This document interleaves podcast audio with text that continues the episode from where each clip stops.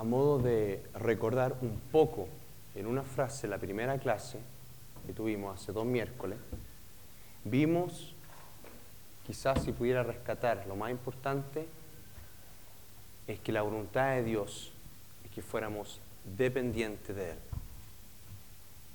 y no independientes de Él. Adán y Eva decidieron ser independientes. Decidieron que ellos iban a ser dioses y iban a saber lo que estaba bien, lo que estaba mal, y así poder escoger, escoger entre el bien y el mal. Exactamente contra la voluntad de Dios. Dios buscaba una relación cercana, dependiente, una relación de hijo o hija hacia su padre. Y ellos quebraron eso. Es aquí donde comienza la carne. El querer vivir la vida como uno quiere vivirla. Eso más o menos fue la primera clase, ¿no es cierto?, en bien grandes rasgos. Quedé también de explicar un poco, alguien me preguntó sobre, bueno, yo hice un comentario de que vimos la carne y también vimos el caminar al espíritu. Y que muchas veces nos complicamos y cómo se hace esto cuando es, es bien sencillo en realidad. A veces pensamos que estamos jugando fútbol. ¿Te acuerdan las tres formas? A veces tenemos ese concepto que hay tres formas de caminar. Una es en el espíritu, cuando estamos siendo ministrados, o ministrando, o predicando, o leyendo la Biblia, entonces estamos caminando en el espíritu. Después en la carne, cuando estamos haciendo este tremendo pecado. Y todo lo entre medio es como entre medio nomás. Es como, ahora, ahora yo vivo más o menos así. Jugando fútbol en el jardín. No es ni espiritual y tampoco en la carne, ¿no es cierto? Es como en el medio y vimos que eso no es cierto. Uno siempre anda o caminando en el espíritu o caminando en la carne. Entonces, ¿cómo sabes que uno está caminando en el espíritu? Gálatas 2.20 dice, ya no vivo yo, sino estoy crucificado juntamente con Cristo. Ya no vivo yo, más Cristo en mí. Y esta vida que vivo en la carne, la vivo por fe. Esa es la primera cosa, la vivimos por fe. Estoy jugando fútbol, en fe que estoy caminando en el Espíritu. Estoy en el jardín en fe, porque soy un ser espiritual. Y la segunda prueba es, bueno, los frutos. Esa es la segunda forma. Si la primera forma no estoy totalmente seguro, los frutos. ¿Tengo los frutos del Espíritu en ese momento? ¿O estoy jugando fútbol y lo único que quiero hacer es pegarle una, una patada en la canilla al arquero porque no puedo hacer el gol? tengo rabia, estoy frustrado, estoy enojado. O lo estoy pasando súper bien. Estoy gozando el momento. Estoy más preocupado del grupo de lo que, yo, lo que yo voy a hacer. Así nomás, tan sencillo. Primero por fe. Y segundo, ¿qué fruto en este momento estoy teniendo? Vimos que cuando empezamos a sentir que estamos fuera de control, frustrados, con conflicto, ansiosos, está operando la carne. No importa la circunstancia. Recordamos que Pablo estaba preso y él decía regocijaos. La situación era para estar bien afligido, pero él no reaccionaba, pero accionaba, ¿no es cierto? Entonces, cuando estamos fuera de control, no importa qué esté pasando, la carne está operando. Eso hace que no sea vale las emociones, totalmente vale las emociones. Vimos que las emociones, eso sí, se las llevamos al Señor. Ok, no voy a seguir ahí porque si no, no vamos. Pero sí voy a decir unos tres, cuatro puntos de la clase pasada. Hacer un pequeño resumen de la clase pasada. Vimos que llegamos con heridas emocionales y con una mente con una imagen distorsionada de Dios, de uno mismo y de los demás relaciones, porque hemos caminado antes de Cristo, caminamos en la carne y han sido dañadas nuestras emociones, han sido dañada nuestra mente, llegamos en este estado. Hemos confiado y hemos puesto nuestras necesidades, hemos tratado de cumplirlas a través de cosas que nos ofrece el mundo, otras personas, y no Dios. Entonces hemos sido susceptibles al rechazo, ¿no es cierto? ¿Estamos todos juntos con esto? ¿Sí? Ahora, porque hemos hecho esto, somos también hacemos una cosa, tenemos una imagen distorsionada de los demás, de mí mismo y de Dios. ¿Por qué? Porque cuando fundamento mi personalidad y mi identidad en cosas externas puedo comparar. Me explico. Voy a usar ciertos valores. Belleza, cantidad de dinero, eh, inteligencia, eh, sentido de humor. Entonces, sobre todo esto, baso mi personalidad. Entonces puedo comparar. Puedo comparar con ustedes ¿Ustedes son más chistosos o yo soy más chistoso? ¿Ustedes tienen más dinero o yo tengo más dinero? ¿Yo soy más buen mozo o ustedes son más buen mozo? ¿Ustedes tienen más estudios o tengo más estudios? Entonces puedo comparar. ¿No es cierto? El cristiano no puede comparar, somos todos hijos de Dios. Somos igual de importantes. Es difícil agarrar eso, porque atraemos la cosa del mundo, de comparar y eh, más alto, más bajo, mejor. Sé que soy, entonces tengo una, una imagen distorsionada de los demás. Ese allá es mejor que yo, pero yo soy mejor que ese allá. Ese está más arriba en la escala, pero yo, estoy más arriba que él, porque me comparo. Y Dios, bueno, Dios está contento conmigo porque yo soy más o menos, estoy en este ranking, o Dios está enojado conmigo porque estoy por acá abajo. Y mí mismo, bueno, yo soy aceptable por esto o por lo otro. Es con eso que llegamos a veces, porque hemos caminado en la carne. Una imagen distorsionada de Dios yo no estoy más alto o más bajo, simplemente yo no estoy. No soy justificable ante los ojos de Dios. No soy acepto. A través de Jesucristo, gratuitamente, ahora soy acepto y amado. Esa es mi condición. Mi condición es bajo el banderín de Dios, que es amor. Esa es mi condición. Pero sin Cristo llegamos con una imagen distorsionada de Dios, espíritu de inferioridad o espíritu de orgullo, qué bueno que yo estoy en esta iglesia porque Dios debe estar súper feliz, porque yo, no podría estar en cualquier otro lado. ¿Ah? Orgullo. Eh, y una imagen distorsionada con la relación con los demás, soy mejor o peor que tú, y una imagen distorsionada de mí mismo. Con eso llegamos. Bueno, vimos que debemos arrepentirnos de nuestros mecanismos de defensa que creamos, de acuerdo, ya que hemos sido rechazados porque hemos tenido esta personalidad. Estoy diciendo, volando por lo que hemos visto, ¿no es cierto? Eh, si ustedes no estuvieron en las clases anteriores, seguramente no tiene tanto sentido. Eh, pero debemos buscar sanidad a través de la vida que Dios ha depositado en nosotros. Dios tiene sanidad, no voy a entrar en eso tampoco, ya lo vimos, pero necesitamos arrepentirnos y buscar sanidad por lo que ha pasado, por el rechazo que tenemos, hemos tenido, por las emociones dañadas, por una mente que necesita ser renovada y empezar a buscar nuestras necesidades a través de Dios, primeramente, y no nuestra pareja. Porque si hacemos esto con nuestra pareja, la destruimos. ¿No es cierto? es por eso la enseñanza, algo, el título algo como, no quiero ser una piedra tropiezo para mi pareja. Y cuatro, le sumo un punto nomás, que a veces es necesario que haya un tiempo de sanidad para los dos juntos, donde hay perdón y arrepentimiento para seguir caminando, arrepentimiento por haber caminado en la carne. El amor de Dios cubre una multitud de pecados. Gracias, Señor.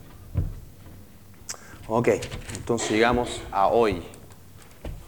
Este título, el título que le puse a la enseñanza de hoy es Su amor por mi amor. Para mi amor. Su amor para mi amor. ¿Ok? Queriendo decir el amor de Dios para mi pareja. Su amor para mi amor. Hablamos de que Hollywood nos había enseñado a nosotros a amar de cierta forma.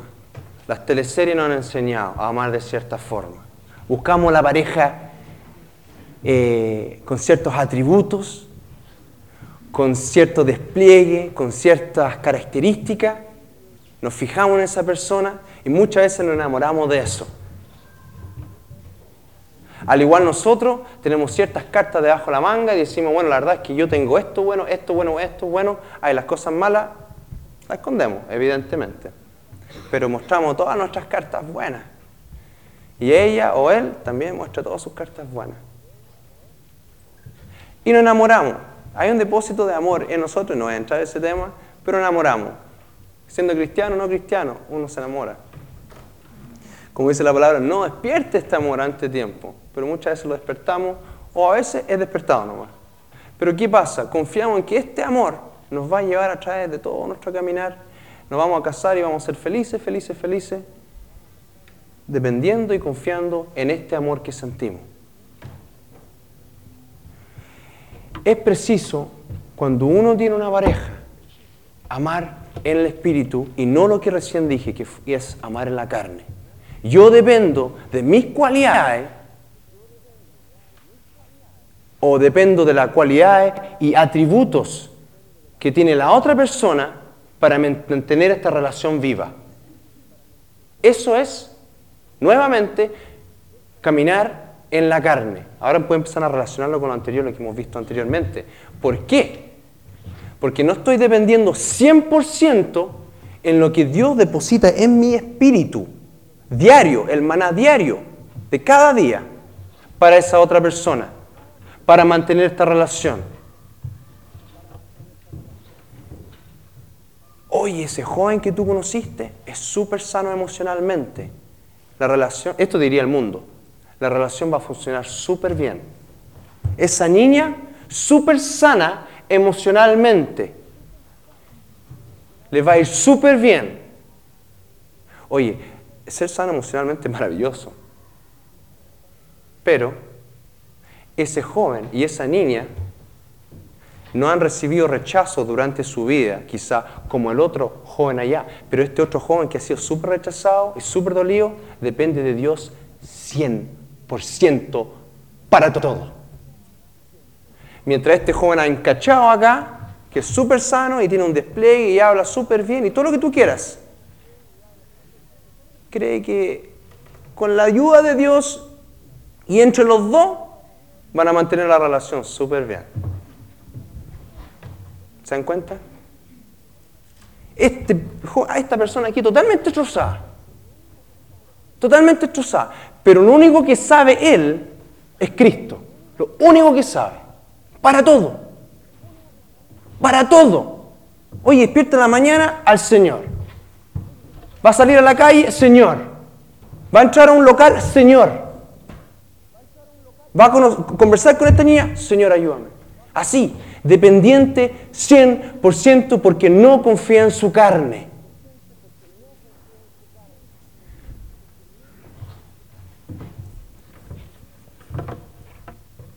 Y cuando uno tiene una pareja, es vital caminar en el espíritu. ¿Por qué? Porque cuando uno se enamora todo está bien. Pero después pasa el tiempo y quizás esas emociones súper fuertes, intensas que había al principio, quizás no están. Y uno se da cuenta de que amar a otra gente, especialmente gente, hermanos en la carne, y ahora la carne se está usando en otra terminología, ¿no es cierto? Hermanos en la carne, ¿no? no en Cristo, hermanos, hermanas, familia, es más fácil amarlo a ellos porque uno ha crecido debajo de su techo, uno ya está acostumbrado a sus mañas, ya los conoce, hay una cierta, cierto, una, una escala de autoridad que uno tiene que aceptar lo que dice la mamá y aceptar lo que dice el papá, y uno, ya, y es su carne. La carne tira, la carne, no carne de independencia, la carne esta, sangre, carne y sangre. Esta tira, hay un amor, hay un cariño, hay un cariño, que es real. Pero esta otra persona no es mi carne. Y además no la conozco muy bien. Y me encuentro, me encuentro con toda esta sorpresa. Y fue criada de otra forma. Y tiene mañas que yo no tengo. Entonces, ahora sí que hay que ser espiritual. Ahora sí que hay que ser espiritual. ¿No es cierto? Oye, es verdad. O sea, uno muchas veces la familia de uno, uno le aguanta cosas. Porque es tu carne. Es simplemente tu carne. No será cristiano mi tío y todo, pero no sé, lo quiero. Es mi carne. La Biblia dice, una pareja pasa a ser una carne. Esto es poderoso. Pero también tiene que funcionar espiritualmente también. Con la pareja uno se casa con una persona que, que, viene con otro trasfondo. Y si viene con heridas y con cosas, uno tiene que ser espiritual. Tiene que ser espiritual en todo. Pero definitivamente uno tiene que ser espiritual eh, con su pareja y en la relación de pareja. Así el paso número uno, uno tiene que reconocer que su amor, que mi amor, no puede. Que uno no puede. El paso número uno, como para todas las cosas. La verdad es que mi amor depende de apariencias y de circunstancias. Apariencias y circunstancias. Y que mi amor no es suficiente para nada. En la pareja la verdad es que no sirve de nada. Por un corto plazo, por un corto tiempo. Pero a la larga no sirve de nada. Mi amor que yo puedo dar en mis fuerzas no sirve de nada. Ahora eso tiene que ser una revelación. Sí, les tiene que mostrar a cada uno. Mi amor no sirve de nada. Y lo menos que necesita mi pareja es mi amor. Por eso esta enseñanza se llama su amor para mi amor.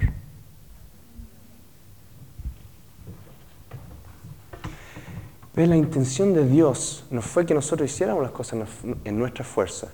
Hablé primero de que para nosotros necesitamos recibir de Dios para todas las cosas. Nuestra necesidad, la voluntad de Dios es cumplirla. Claro, Él quiere que nosotros miremos el reino de Dios y Él se preocupa por nosotros. Pero sepan que Él sabe que tenemos necesidades. La palabra lo dice claramente. Estos pajarillos, el Señor les da alimento. ¿Acaso ustedes no valéis más? Hay escrituras y no las no voy a mostrar, pero en mi trabajo muestro escrituras donde el Señor claramente dice, yo soy tu seguridad, yo soy tu aceptación, yo, yo, esto es lo que tú vales. La sangre de mi hijo, eso es lo que tú vales, ese es tu valor tu identidad, hijo, hija. Eso es para mí. Eso es para mí. Pero más allá de la voluntad de Dios, cuando Él depositó dos cosas, lo vimos, que fue perdón de pecado y vida. Depositó vida en nosotros. Para mí, pero para otros. Su voluntad es que Él diera su vida, Él dio su vida, su vida, para depositar su vida en mí, para que yo pudiera dar su vida a otros. Esto es tremendo. Esto es tremendo. Yo sé que la mayoría de ustedes en un momento determinado u otro han sido usados por Dios. Y eso es tremendo. Eso es un milagro. Eso es un milagro. Ustedes han sido las manos y los pies de Dios en algún momento determinado. En algún momento determinado el Espíritu Santo les habló al Espíritu de usted y ustedes hicieron algo que comúnmente no lo harían y produjeron vida en otra persona. Esa era la voluntad de Dios cuando depositó su vida en nosotros. Es lo mismo para la pareja. Es lo mismo. Sus manos y sus pies.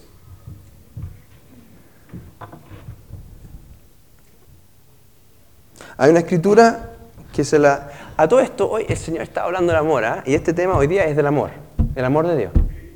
Eh, hace dos semanas eh, Ignacio compartió sobre el amor, después Antonella compartió sobre el amor el viernes, después Ignacio de nuevo compartió sobre el amor el sábado, ahora que estoy compartiendo el amor. Así que le estoy tomando una escritura aquí que usó Ignacio el sábado, Efesios 5.2. Perdón, Romanos 5.5. Evidentemente estamos hablando del amor ágape.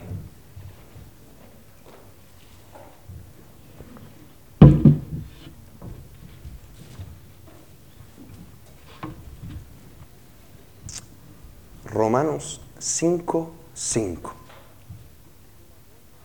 Dice, el amor de Dios ha sido derramado en nuestros corazones por el Espíritu Santo quien nos fue dado. Súper claro. Súper claro. El amor de Dios, de Dios, ha sido derramado en nosotros. Veamos otra escritura. Efesios 5.2. Aquí van a tener que ir rápido porque son como cuatro escrituras que tengo.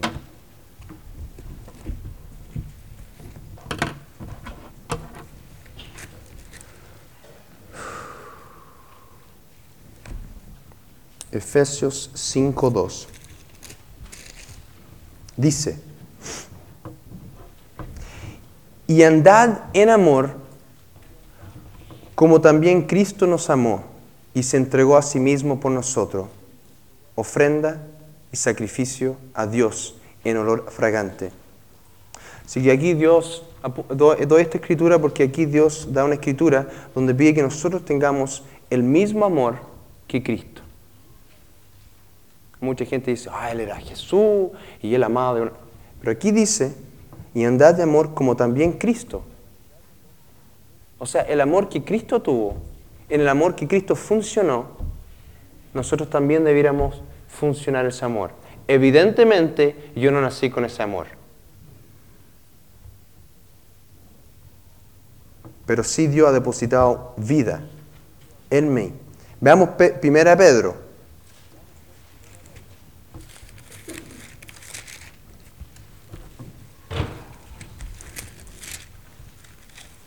Ok, primera Pedro, está después de Santiago, está más hacia el final de la Biblia, hacia Apocalipsis. 1.22. Primera de Pedro 1.22. 1.22. Ahí sí. Ahí sí. Em, dice, habiendo purificado vuestras almas, sanidad, por la obediencia a la verdad, fe, mediante el Espíritu, haciendo esta obra en ustedes, para el amor fraternal no fingido, amándose unos a otros entrañablemente de corazón puro. En inglés, o sea, hay otra traducción, perdón, en español, que dice, amaos unos a otros fervientemente. Y en inglés dice, profundamente. O sea, está diciendo, ámense unos a otros entrañablemente, fervientemente y profundamente. No, no, no describe mi amor, describe el amor de Dios, de corazón puro. Siendo renacidos. O sea, ustedes pueden hacer esto porque ustedes son renacidos. Siendo renacidos hagan esto. Porque está no de simiente corruptible, la carne, sino de el Espíritu. Por la palabra de Dios que vive y permanece para siempre. Claro, ¿eh? Hagan esto porque han sido renacidos. Porque tienen una simiente incorruptible.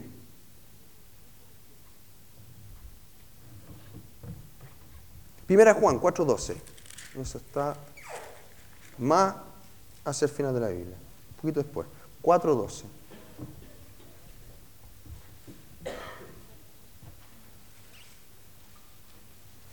Dice 4.12.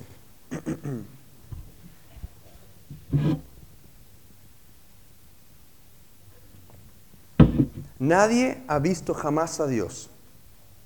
Si nos amamos unos a otros, Dios permanece en vosotros y su amor se ha perfeccionado en nosotros.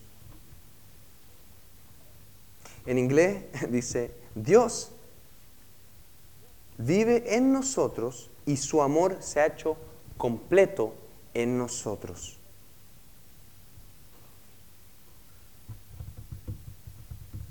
Y la última 4.7, un poquito más arriba, 4.7, dice, y 8, amados, amémonos unos a otros porque el amor es de Dios. Todo aquel que ama es nacido de Dios, nacido de nuevo, ama.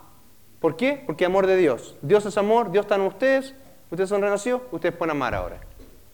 Hay una relación directa. Y conoce a Dios. El que no ama no ha nacido de Dios, porque Dios es amor.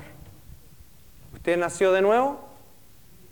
Usted tiene a Dios. Usted tiene a Dios, usted tiene amor. Usted tiene amor, ame. Esa es la relación. Esa es la relación. Dios deposita ese amor en nosotros por otra gente. Ustedes saben lo que es eso. Ustedes han vivido situaciones donde una persona que le ha maldecido, le han dicho cosas terribles y ustedes han sentido un amor. Eso es el amor que está aquí depositado. El amor de Dios. No es su amor, es el amor de Dios. No es su amor, es el amor de Dios.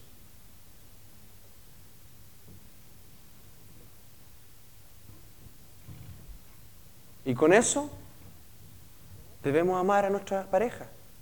No con nuestro amor, con el amor de Dios para esa persona. El amor de Dios para esa persona. Si Jesús ama a esa persona. Aunque no se vea súper bien en la mañana, aunque siempre se arregla y se demora y se atrasa, aunque siempre quiere comer más y nunca está satisfecho con lo que uno le da. Jesús ama a esa persona. Y no la ama más o menos, la ama con pasión, con devoción, la ama con madurez, la ama con un propósito, la ama de una forma romántica. ¿Usted el pecado que le dolía a Dios en el Antiguo Testamento? del hombre. Dios quería que fuera dependiente el hombre y la mujer. Yo quiero ser su padre. Yo quiero bendecirlos. Yo quiero, yo los hice. Hay parte en la escritura que se lo mostraba a uno de los jóvenes que, que Jehová dice, les voy a hacer esto, esto, esto, si no, vienen a mí porque eso es lo que se merecen. Pero ojalá ustedes se arrepienten. Ojalá. Es por eso que cuando el hombre es independiente, Dios usa la palabra prostituta. Relaciona al pueblo de Israel con una mujer no fiel. Es así el quebrar de su corazón. Súper grave, súper doloroso para el Señor.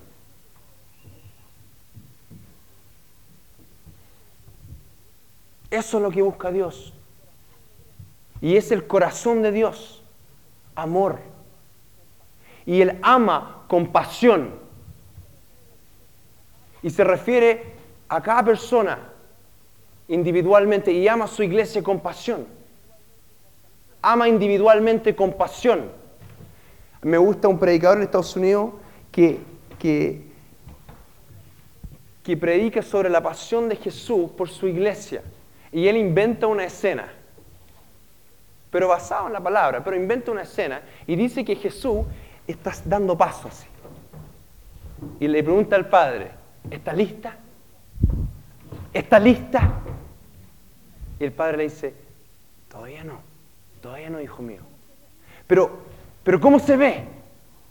¿Se ve bonita? Está, yo me quiero casar. Estoy esperando, ansío ese momento.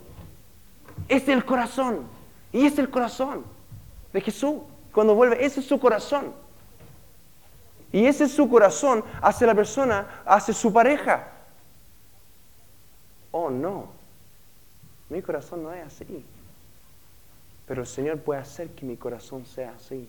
Si yo quito mis ojos de la circunstancia, de lo que yo veo en lo natural,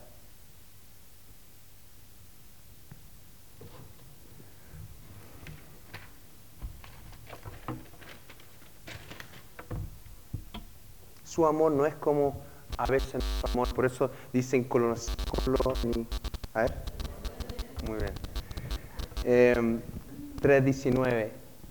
Esposo, no sean ásperos con su esposa. ¿Por qué? Fácil. Porque el amor de Dios no es áspero. No es áspero. Si yo pudiera lograr, si yo pudiese lograr ver a mi pareja como Dios la ve, wow. Si yo pudiese ver mi pareja, y si no están casados, si yo pudiese ver las demás personas, las demás niñas, si soy un joven, o viceversa, como Dios la ve, con esos ojos. Y sabes que usted es bueno. Usted es bueno. Si es la voluntad del Señor que fuera así, que fuese así.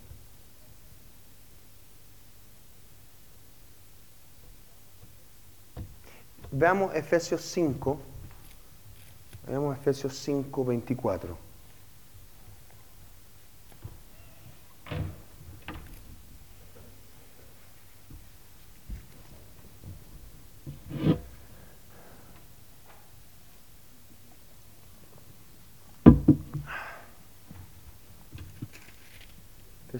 Efesios 5, 24.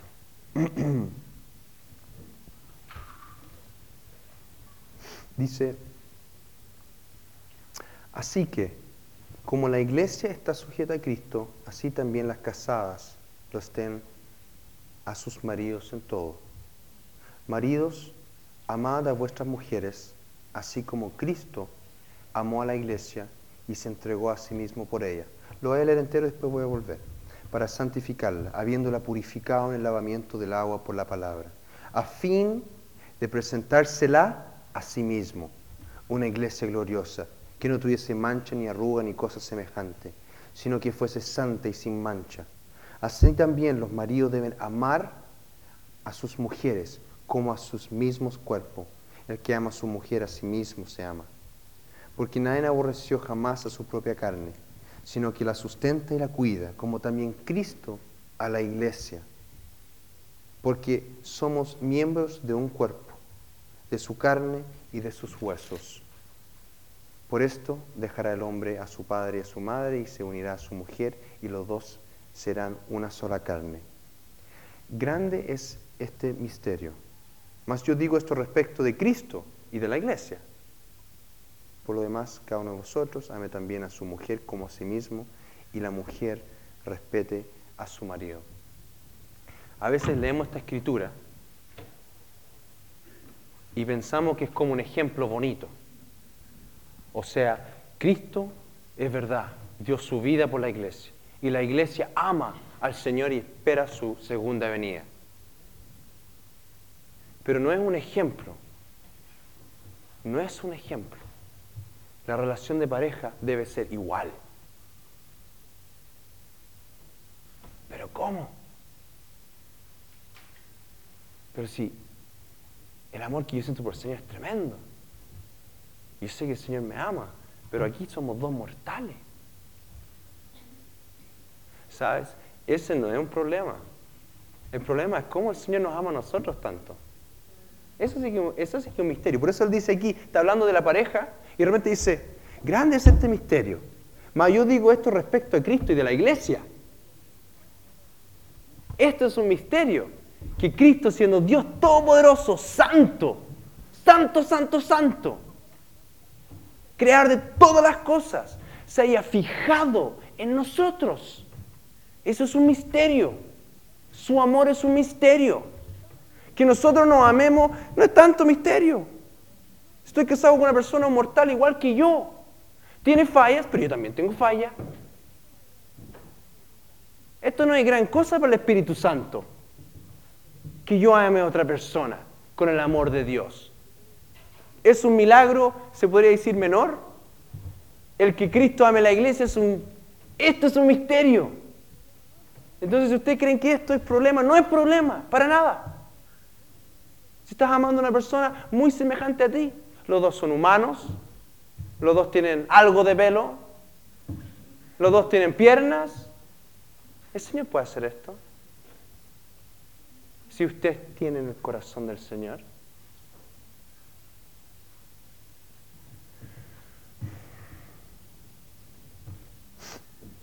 Esta es la tarea, y no estoy, estoy casi terminando. Esta es la tarea, eso sí. Me adelanto a decir cuál, cuál es la tarea. Si usted no tiene el corazón de Jesús para esa persona, oren. Oren y oren. Oren. Pídenle, Señor, pídenle. Tu corazón para esta persona porque yo, mi corazón y mi amor es limitado. Muy limitado. Y no ha resultado. ¿Cómo ves a esta persona, Señor? Y cuando eso pase, y va a pasar, voy a preguntar al Señor, que ames a tu esposa como Cristo amó a la iglesia, que te sujetes a tu marido. Estas cosas no son problemas cuando uno está fluyendo con el amor de Dios. La mujer se somete con gozo, como nosotros nos sometemos con gozo. Esperar bajo la autoridad del Señor. Uno ama a su esposa con gozo, como Cristo ama a su iglesia. Uno empieza a ver a su pareja quizás no como es en ese momento, pero cómo va a ser, como lo que Dios está haciendo en su vida. Uno empieza a creer en su pareja, siendo cristiano o no cristiano, eso no importa. Uno ve, empieza a ver con ojos espirituales que el Señor va, eh, eh, va a poner su aliento, va, va, va a hablar vida sobre esos huesos secos. Se llama esperanza. Uno empieza a ver los atributos, los dones que Dios ha dado a esa persona y a maravillarse. Y no como muchas veces pasa, que uno se compara con su pareja y dice, ¿por qué ellos siempre son así? Y yo soy así. Somos tan diferentes. Bueno, el Señor les dio cosas diferentes. Uno dice, ojalá fueran como yo en estas cosas. Y, pucha, son tan buenos en eso, me siento inferior. ¿Cómo lo hago para tapar esa área que ellos son tan buenos? Oye, deja que ellos sean una mitad y usted sea la otra mitad nomás en vez de querer tú hacer igual que la otra persona en sus fuertes y querer corregirla a ellos en sus debilidades. ¿Por qué no son una pareja? Y uno empieza a ver las diferencias como cualidades.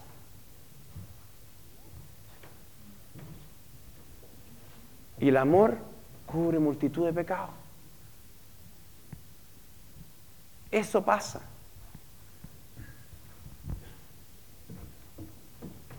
Empiezas a ver cosas que nadie más ve. Nadie más ve.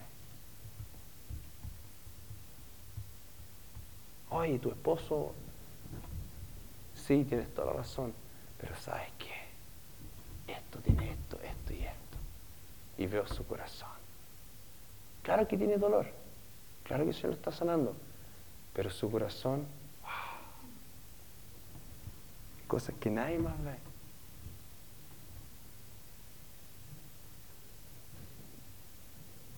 Orarás por él, orarás por ella, porque sabe que hay un llamado en su vida.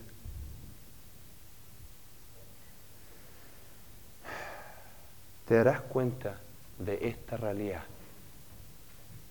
que su pareja es un regalo. Y sin esa realidad, es una realidad, es un regalo. Y si tú si usted no ve esa realidad, no va a poder amarla como Jesús la ama. Porque es un regalo de Jesús para usted. En la condición que esté, aún no salvo, salvo, no importa. ¿Sabe por qué? Porque nosotros no merecemos nada y tenemos algo. Y cuando no merece uno nada y tiene algo, es porque se llama, eso es un regalo. No importa en qué envoltura viene, no importa cómo es, es un regalo. Es un regalo. No podrás amarla correctamente. Eso es lo que puse acá. No podrás amarla correctamente. Pero si le ves como un regalo de Dios, una persona que está yendo en un proceso de, de santificación y de sanidad, porque las dos van juntas, si tú la ves así, vas a tener un corazón agradecido. No te vas a comparar, me la merezco, no la merezco, yo soy mejor, ella es mejor. No, es un regalo. Eso es todo. Es un regalo.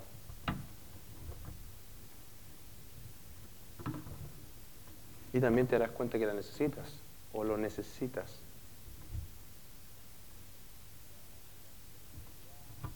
Para afilar tu personalidad, para trabajar tu carne, no sé. Pero necesitas. ¿Cierto la dio? ¿Cierto lo dio? Lo necesitas, la necesitas.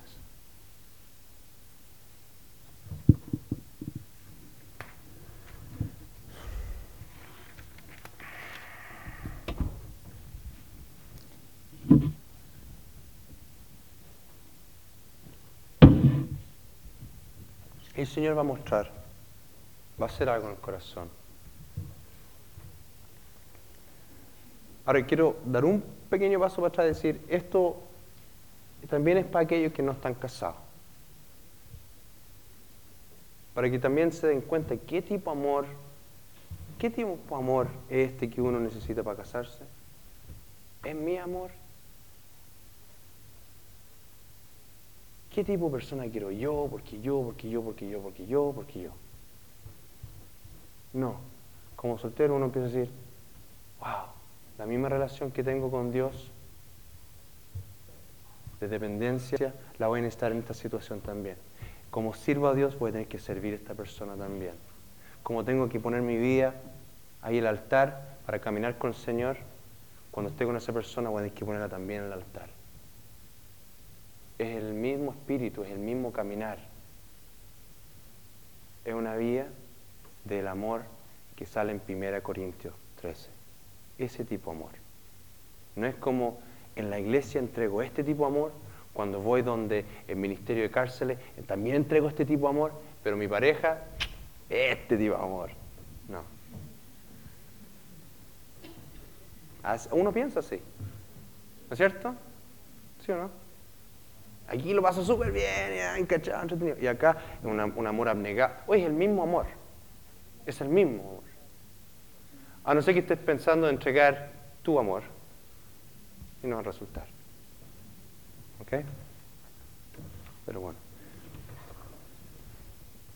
Y el Señor, si uno busca al Señor y ora. Señor, no, mi amor, no, mi amor, no tu amor por esta persona, como tú ves esta persona. Quiero ser un canal. No se trata de mí esto. No se trata de mí.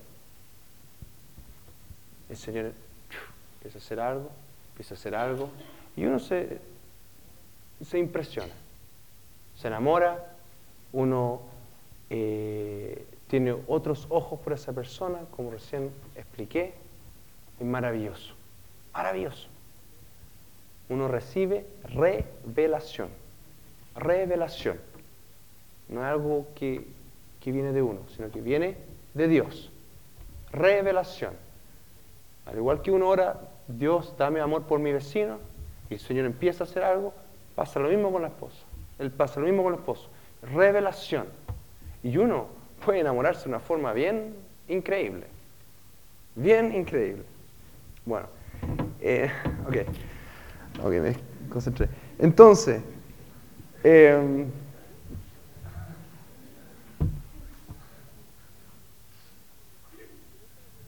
ok. Pero eso no quiere decir que uno va a estar siempre en las nubes. ¿Ok? Eso no significa que uno siempre va a estar en las nubes. El Señor reveló algo y uno después camina por obediencia. Pasa a ser un amor que sale en 1 Corintios 13, me parece que 7, lo tengo ahí, 4 a 7. Sufrió, lo cree todo, benigno. Ese amor. Porque uno ya recibió una revelación, el Señor ya habló a uno, y uno de acuerdo a eso camina y no de acuerdo a lo que siente. No tiene después nada que ver con lo que uno siente. Sí hay una época, hay un momento determinado. Pero después no tiene nada que ver con lo que uno siente. Y cuando uno siente algo no muy agradable hacia la otra persona y la carne se molesta, nos acordamos de la clase 2. Y uno después vuelve, es una decisión, amar. Eso es predicado aquí mucho. Una decisión, amar. Una decisión basada en la verdad. Ella, él es un regalo. Dios ama a esa persona. Yo sigo amado a, llamado a amarla, a servir. Siento, no lo, lo que mis ojos ven sino porque el Señor habló en un momento determinado a mi corazón, nos puso juntos y ahora decido amar. Y pasa a ser el mismo amor que uno tiene cuando va y trabaja en la cárcel con los que no tienen hogar. Es el mismo amor, un amor abnegado, un amor que viene directo de Dios. Uno toma la decisión de amar y uno no ama, sino que uno deja que el amor de Dios fluya. Uno toma la decisión nomás de amar. Uno se levanta en la mañana y pone la tetera. Cansado y todo. Y hace el desayuno para su pareja. Y ¡pum! fluye el amor de Dios. Evidentemente, cuando uno hace eso, siempre el resultado es vida y sanidad.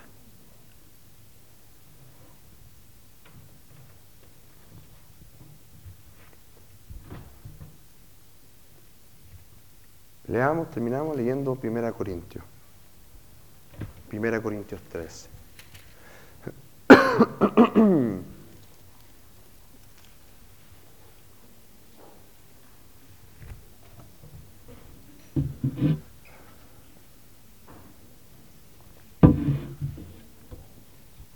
Primera, primera Corintios 13, 4 al 7.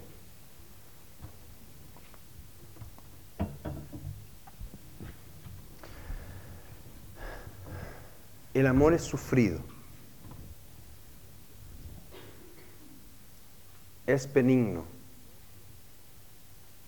El amor no tiene envidia.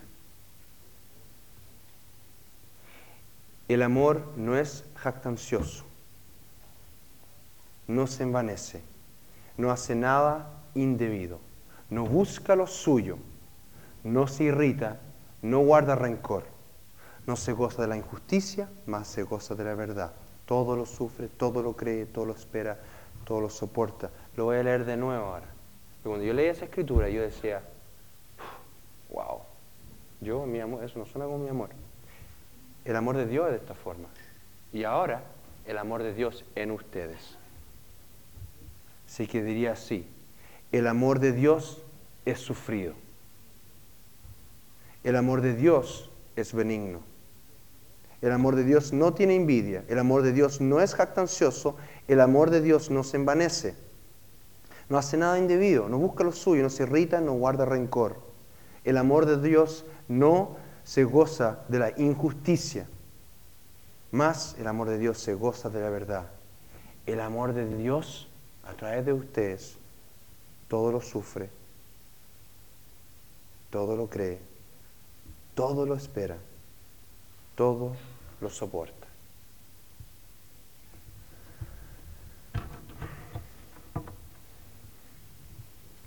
Vamos a terminar orando y aquellos que sienten yo necesito más de este amor. O yo ni sé lo que es dar ese, entregar ese amor. Simplemente quiero más de ese amor. Pueden pasar acá adelante y Gabriel y Vero, quizá Huerto, ¿está Huerto? Sí, Huerto, eh, podrían ayudar orar por esta gente. Los demás vamos a terminar orando y, alabando al Señor. Señor, te damos gracias por este día. Señor, te damos gracias porque has depositado vida en nosotros. Señor, te damos gracias porque tenemos acceso a tu amor. Y has, en tu propósito, hecho que nosotros seamos capaces de entregar tu amor. Que podamos ser canales tuyos, usados por ti, Señor. Padre Santo, ya no queremos ser independientes, pero dependientes en todo. Nada lo podemos hacer sin ti. Y en ti somos más que vencedores. Señor, queremos conocer tu amor por nuestra pareja y todo aquel que nos rodea.